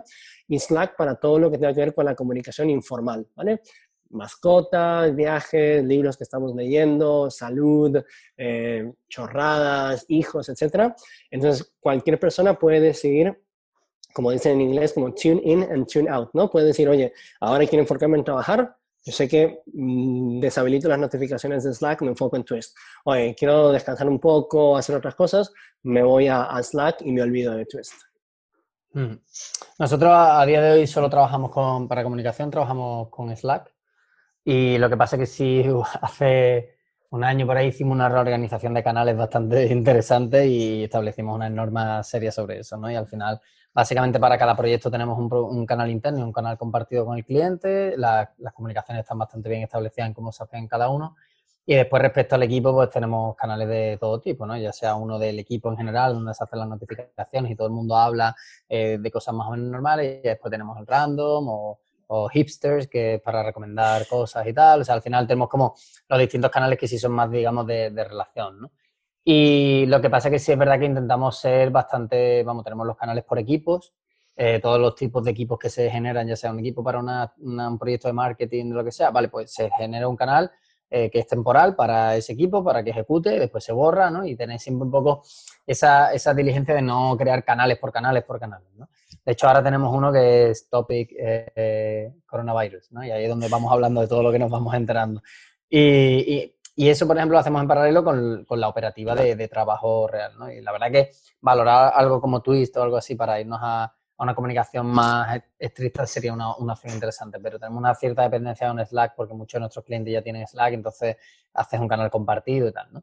Y después, bueno, respecto a otros departamentos, eh, nos manejamos más en, en, email también, ¿no? Toda la parte de ventas, de marketing y tal se, se maneja mucho en email, más que en, que en Slack. Pero bueno, yo creo que al final, más que las herramientas, es establecer unos canales de comunicación que tengan sentido. O sea, al final la diferencia entre usar Twist o usar Slack o usar Discord, bueno, al final es que establezcamos cómo queremos trabajar, ¿no? Y, eso creo que es lo, más importante. Y si podemos hacer una modularización y trabajar por equipo, vale, pues eso es, vamos a necesitar comunicaciones y canales para esos equipos para comunicarse, porque igual que trabajan en Slack, eh, realmente en Jira es donde está el estado del proyecto y también revisan la información ahí, se comentan y se notan cosas ahí, se comentan y se notan en Notion, ¿no? O sea, al final, es verdad que también de todas formas vivimos ahora mismo una era de, de, la tormenta de herramientas. Cada día salen 10 herramientas nuevas que se supone que van a mejorar la productividad a todos un 300% y que realmente al final acabas en la misma trampa, porque al final creo que casi siempre hay que volver a los orígenes y decir, a ver, ¿qué necesitamos? ¿Qué necesitamos comentar? ¿Qué necesitamos eh, compartir? Con qué lo hacemos, ¿no? Entonces, al final creo que esa es la clave, pero vamos, sí, vamos, por compartir nosotros básicamente Slack y Notion y Jira. Y, y, y quizá Ángel, por añadir una cosa más, y es que no toda la comunicación tiene que ser por texto eh, o, bueno, quizá con Discord por llamadas o llamadas de video, de, videollamadas de trabajo. Nosotros también, por ejemplo, hacemos todos los viernes una cosa que se llama BBB, que bueno, es en inglés um, Beverage, Brag and Beg, donde nos juntamos todos en una llamada y se dividen en grupos de 15 personas y Zoom lo hace muy fácil con los breakout rooms para separarte en equipos del tamaño que tú definas. Y cada persona comparte una bebida que esté tomando en ese momento, algo de lo cual se siente orgulloso esa semana y algo para lo cual requiere un beg, o sea, pedir paciencia, misericordia, ayuda, lo que sea y a veces tenemos un cuarto B, que es blunder, cualquier error que hayan cometido esa semana, lo comparten y qué aprendieron de eso, porque queremos celebrar los errores, porque a través de los errores aprendemos, ¿no? Eso es una cosa. Aparte tenemos un bot de Slack que lo podéis buscar, se llama, eh, lo voy a poner aquí, donut.ai, que lo que hace es emparejar de forma aleatoria a, dos a, a todos los miembros de la, de la empresa en grupos de dos, y nosotros pedimos que cuando te emparejen con alguien, busques un momento para hacer una videollamada de media hora con esa persona y en esa hora habléis de cualquier cosa que no sea trabajo. ¿vale? Eso de alguna manera fomenta que la gente se tome las cañas después del trabajo, pero de forma virtual. Porque eso os iba a comentar, ya siempre, Héctor también ha hecho varias veces menciones a, la cultura ¿no? de equipo, que para mí personalmente y creo que también para vosotros es algo fundamental. Y porque llevar algo, o sea, tener una cultura clara, eh, pienso que genera un impacto en la, en la, moral, en la motivación y la productividad de las personas. Y creo que es importante para, para las personas que venimos de oficina y hemos pasado ahora hasta el confinamiento en casa, eh, ¿cómo, ¿cómo, podemos hacer para que esta cultura, ¿no? como lo que tú has dicho, ¿no? estas pequeñas reuniones entre, entre equipos, para que esta cohesión y la ideología ¿no? que sea positiva no, no se pierda de la camaradería que teníamos en la oficina no, no se pierda ahora en remoto. ¿Qué, ¿Qué, acciones hacéis aparte de la que ha comentado Ariel esto? ¿Alguna que tenga Bueno, Al final, bueno, es interpretar qué es lo que, esperas de esa cultura, ¿no? Nosotros, por ejemplo, cosas que hacemos, bueno, pues aparte de esos canales en los que se comparte mucha información, bueno, pues también tener comunicaciones internas en las que se cuentan qué cosas se van consiguiendo y el, cómo se van dando las gracias a la gente. Es verdad que hay muchas actividades, como comentaba Ariel, como lo de Donut, o mm, bots que avisan para contar que has hecho el fin de semana, o ese tipo de actividades, ¿no? Aunque al final son un poco rígidas, ¿no? Es importante, creo que lo importante es comunicar qué es lo que se está consiguiendo juntos, cuáles son nuestras visiones y, y aprovechar cada evento que sucede en la empresa para compartir eso, ¿no? Al final, ahí me, pillas un poco cuando tú cuentas, Ángel, que, que cómo percibía, quizás ahí nos puedes ilustrar un poco, porque nosotros hemos construido, yo por lo menos la cultura que hemos construido la hemos construido a través del trabajo en remoto prácticamente, más que el del trabajo físico. Entonces, ¿cómo, ¿qué es lo que percibes tú que tenías en la oficina que ahora mismo puedes no tener? ¿no? Porque eso al final también creo que puede ser una prescripción de cómo se podría resolver eso, porque realmente nosotros lo hemos construido todo a la vez.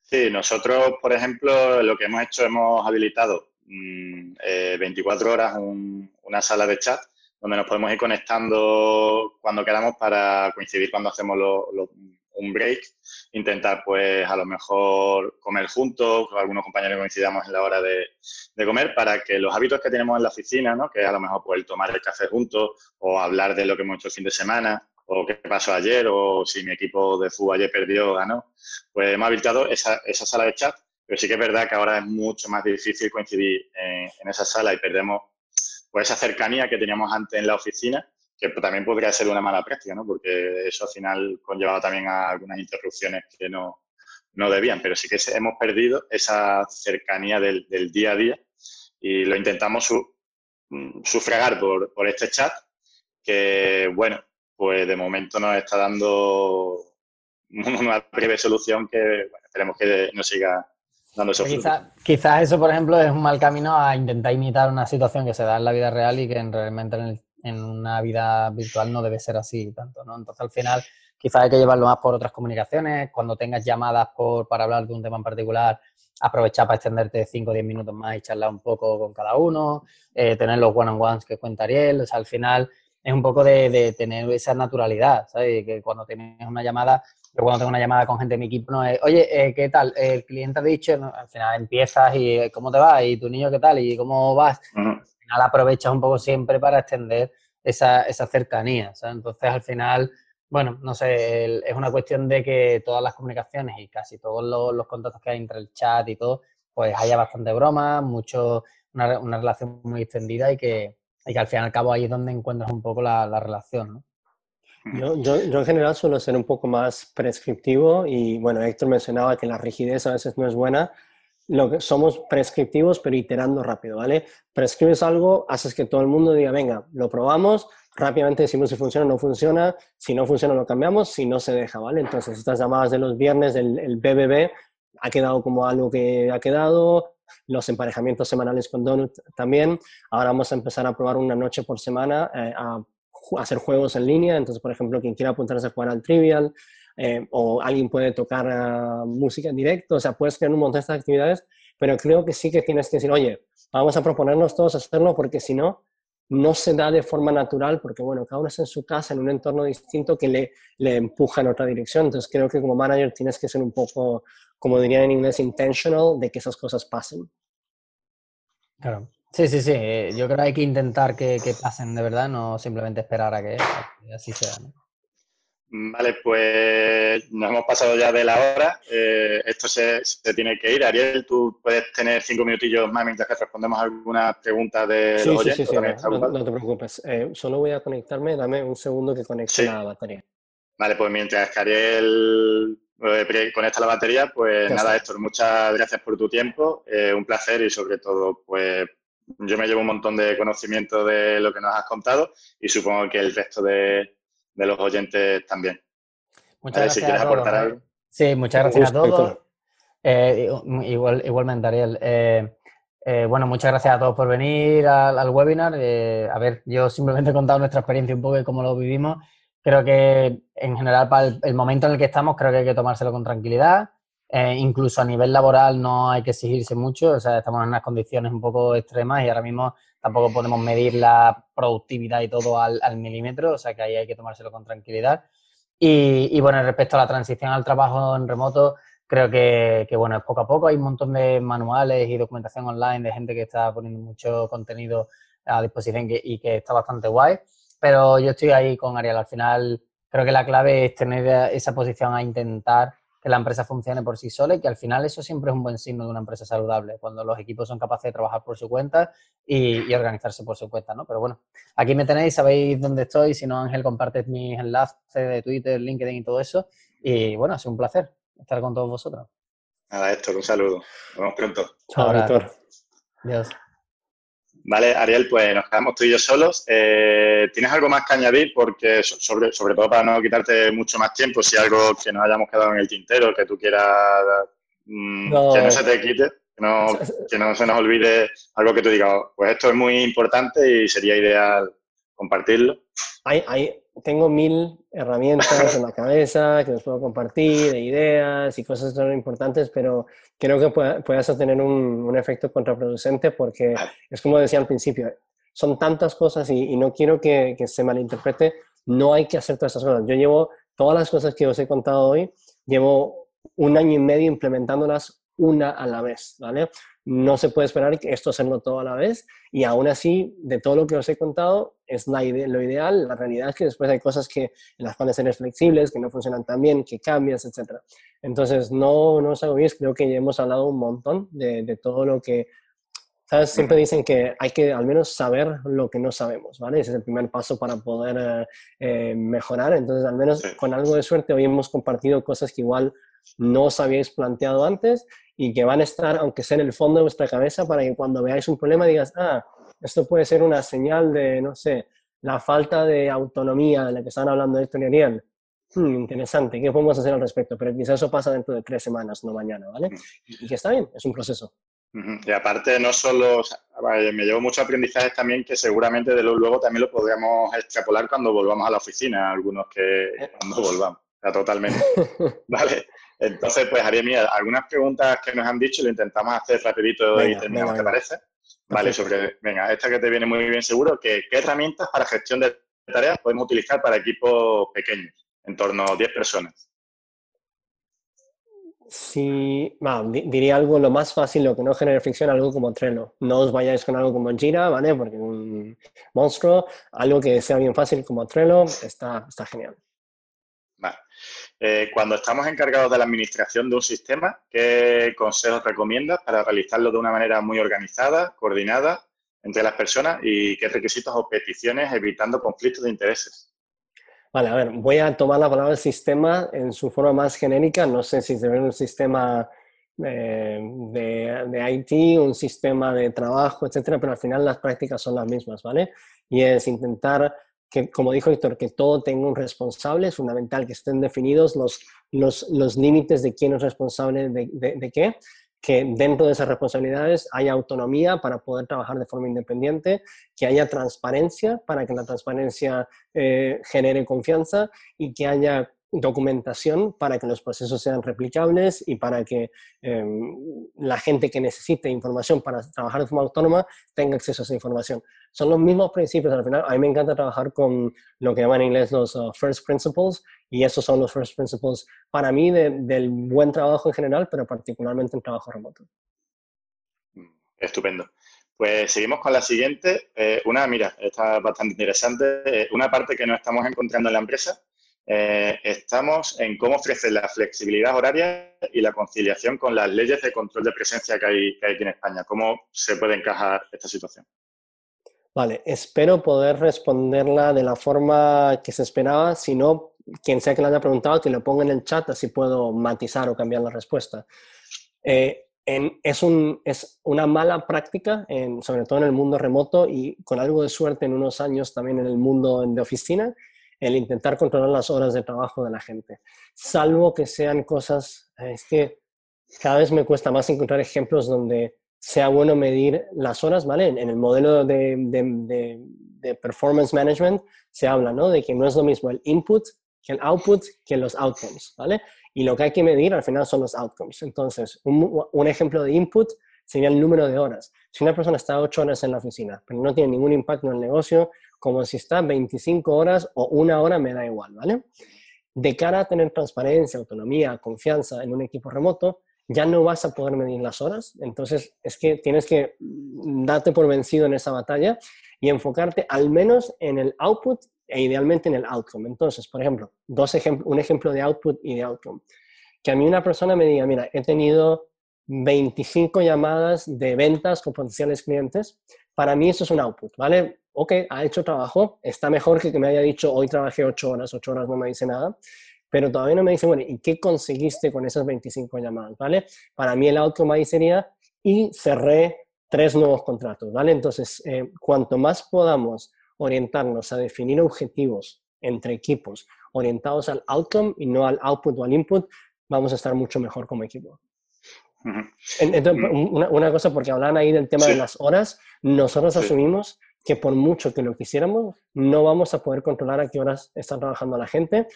Asumimos que es así y que hay que aprender a lidiar con ello. Lo único que, claro, si alguien tiene una reunión, asumimos que la gente, eh, lo que pedimos a la gente es que defina en su calendario cuáles son sus horas de trabajo más o menos y sí, y que bloquee las horas que tiene que ir a recoger, bueno, ahora no, pero que tiene que llevar a un niño al médico, que tiene que ir a comprar, que lo bloquee para que nadie le ponga un meeting y que cuando hayan puesto un meeting y lo haya aceptado, pues esté a esas horas, ya está.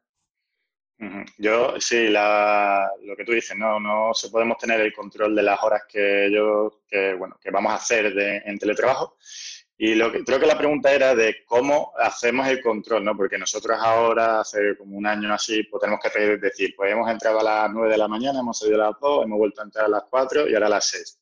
Entiendo que se hará como, pues como ahora, ¿no? Eh, simplemente pues, confiando en la persona y que él lleve su registro para cuando haya, sea necesario el, el, tener que dar ese control de, de informe para, para, la, para la organización que sea.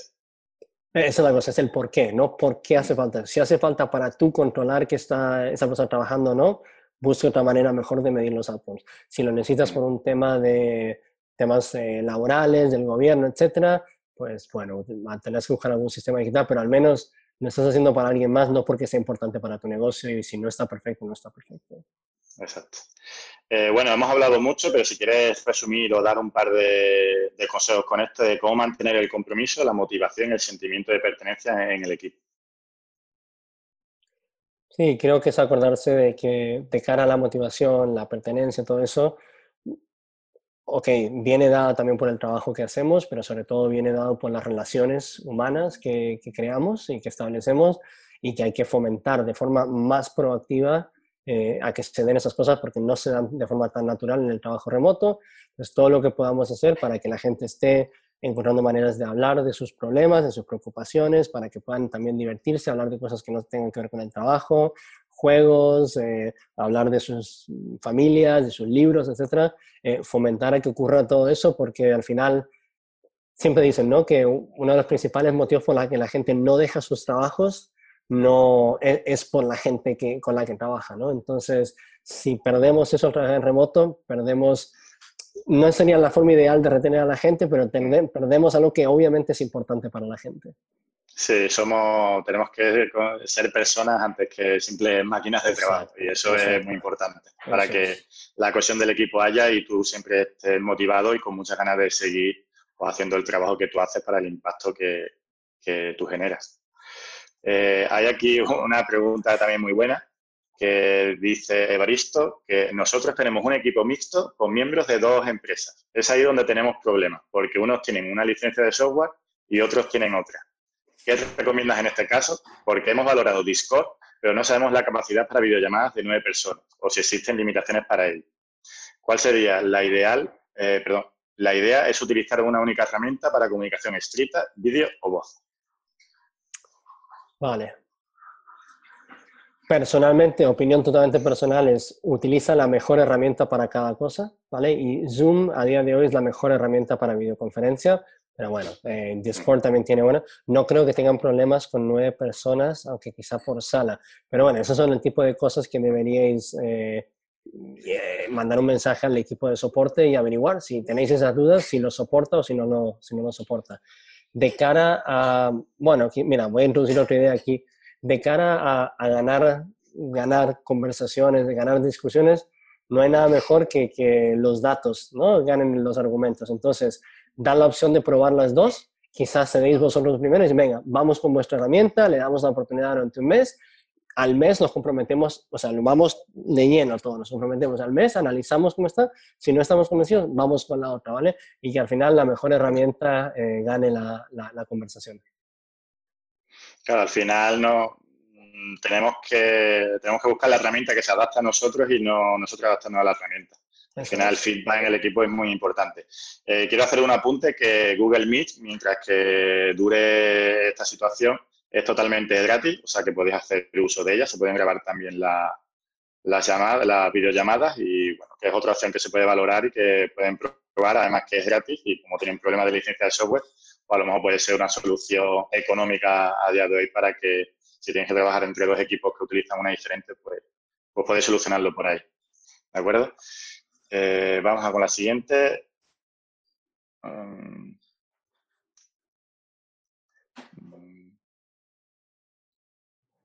Supongo que en un equipo remoto, igual que en uno tradicional, surgen conflictos. ¿Alguna sugerencia para tratarlos? muy buena. Qué muy, muy, muy, muy buena esa. Eh, sí, o sea, son inevitables. Vale.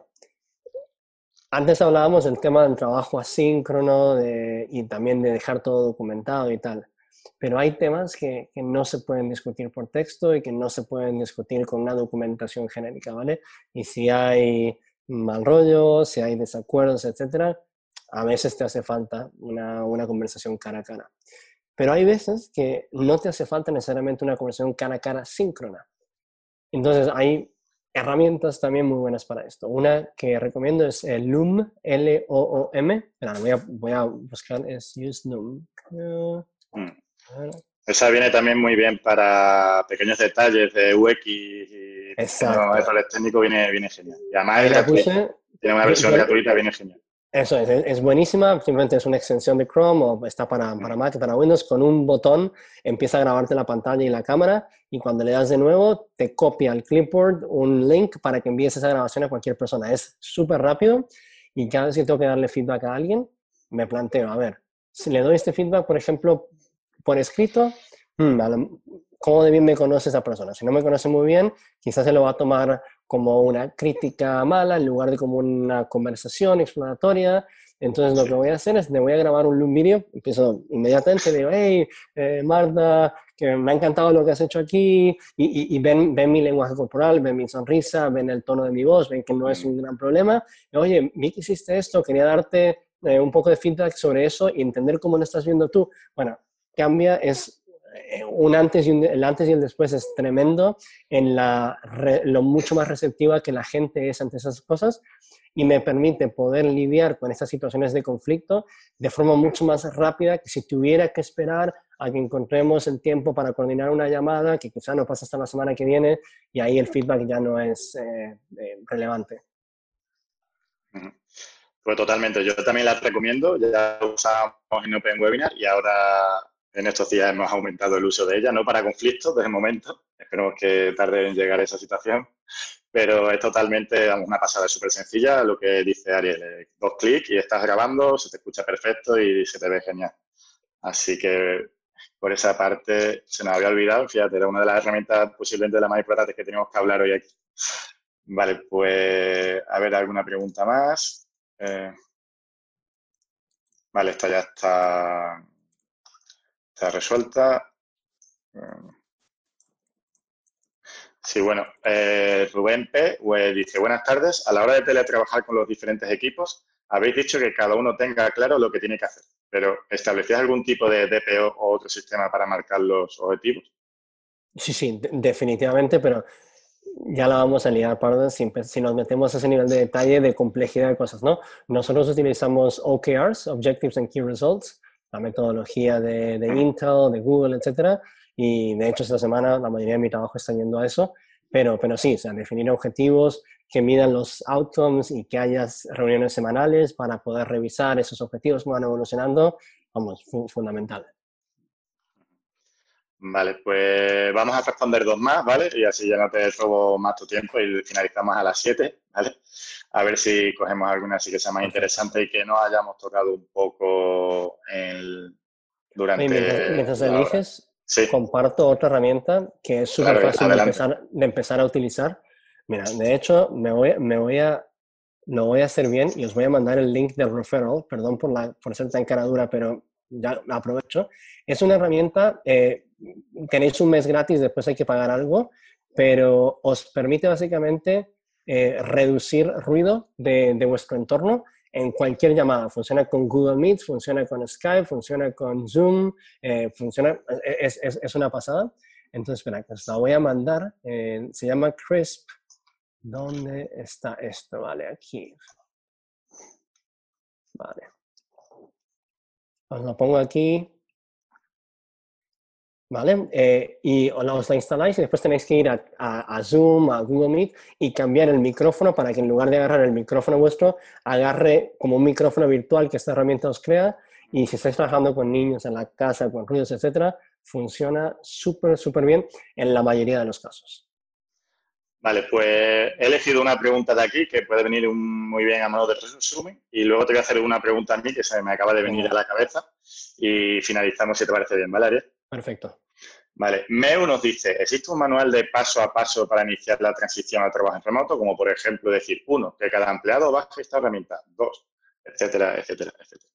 No, no que yo lo conozca porque no hay una receta que funcione para todo el mundo, de la misma manera que no todas las empresas que trabajan en oficina trabajan de la misma manera.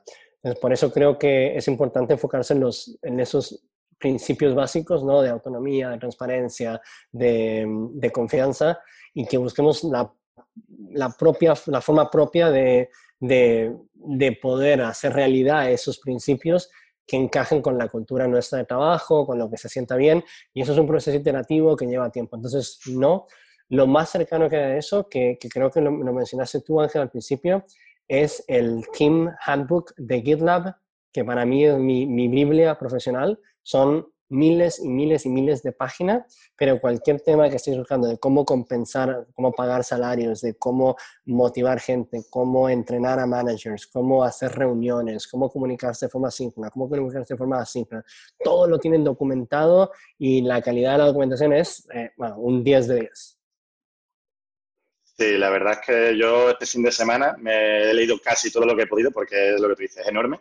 Y seguramente si tienes algún problema, eh, que os encontréis algún problema en estos días para instaurar el trabajo sin remoto, la solución la tenéis ahí y si no es la solución, es una ayuda para llegar a una solución que os, la va a resolver súper fácil porque además por parte de ellos está súper testado y son, no sé si son más de mil personas, ¿no? Trabajando en... Mil, casi mil trescientas, o sea.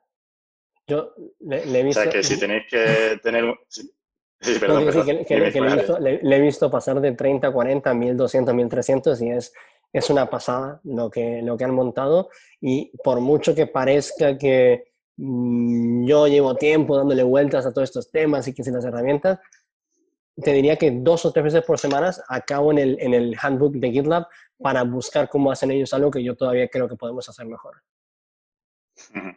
Totalmente. Pues ya para finalizar la última pregunta y también como Microverse eh, está comprometido con la educación, ¿no? igual que Open Webinar, nosotros eh, durante esta semana nos estamos con, no sé, nos estamos concienciando mucho y porque de verdad sentimos que lo tenemos que hacer y estamos 100%, comprometidos con el talento tecnológico.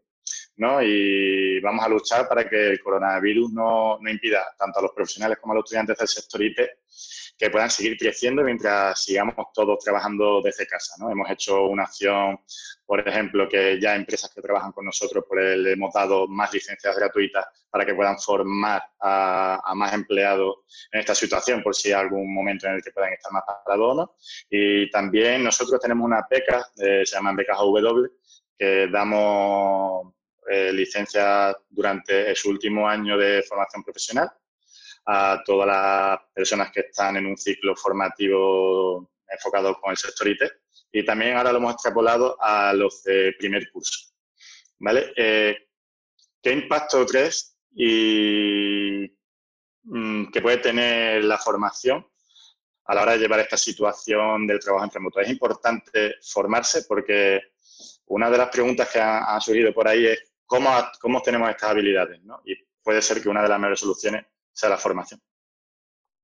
A ver, yo, para mí la formación es una necesidad diaria para cualquier profesional en, que no esté trabajando en un trabajo puramente operativo manual, porque las cosas están cambiando tan rápido que si no estamos formándonos todo el rato, en unos años vamos a estar obsoletos. Entonces, uno de nuestros valores, de hecho, como empresa, eh, en inglés llamamos que somos we, are eager learners, ¿no? Y solo contratamos gente que sea eh, esponjas de conocimiento, que siempre esté buscando nuevas cosas, y esto es un ejemplo que se aplica al trabajo remoto por mucho que vayas a buscar un curso de cómo trabajar de forma remota, que, que los hay y, que de hecho no es una mala idea, después tienes que ir, implementar eso, ver qué funciona, qué no funciona, aprender más, hablar con más gente, volver. Por eso siempre trabajamos de forma iterativa y experimental. Entonces, sí, la formación es la clave para trabajar de forma, aprender a trabajar de forma remota, pero no la formación en un sentido tradicional de hago un curso y ya me encontré con todas las soluciones, sino todo el rato estoy buscando preguntas, voy al,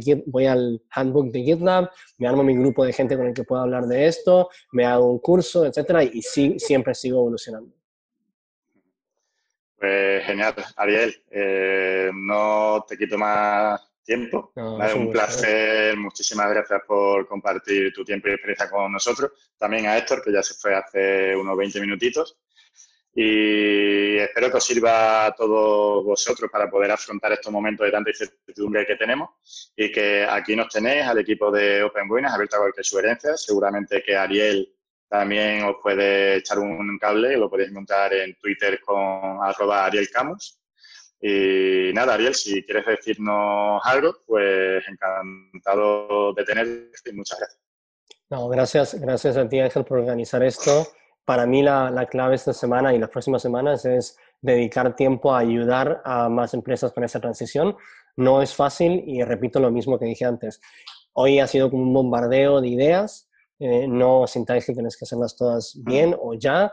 Ir poco a poco y, y bueno, eh, hay que tirar para adelante. Vamos a pasar esta crisis, vamos a aprender cosas, vamos a salir más fuertes de esto y aplicado al trabajo remoto nos llevaremos cosas buenas del trabajo remoto a la oficina y nos traeremos cosas buenas de la oficina al trabajo remoto. Así que eh, poco a poco, adaptando las cosas a cada empresa, con mucha paciencia, mucha tolerancia con la gente con la que trabajamos, porque por lo menos yo siento que estoy en una situación de privilegio en la cual ya trabajaba de forma remota, no tengo hijos, en mi equipo trabaja de forma remota y a veces es fácil ignorar que otra gente probablemente esté en una situación peor, con mucha, mucha, mucha empatía y sobre todo como managers, de nuevo, eh, escuchando y ver qué se puede ir de a poquito a poquito, iterando y mejorando día a día. Estupendo, pues yo creo que has hecho un breve resumen, una conclusión bastante acertada. Y nada, eh, lo que hemos dicho, estamos abiertos para cualquier sugerencia. Si os podemos ayudar, pues nos podéis encontrar en los canales habituales de Open Webinar, en la web, en Facebook, en Twitter, etcétera, etcétera. Así que nada, un estoy disponible, Estoy disponible en Twitter si alguien quiere preguntar cosas ahí más tarde y yo soy encantado de ayudar. Pues nada, pues un placer y gracias a todos por compartir esta tarde con nosotros. Hasta luego. Gracias a vosotros. Adiós.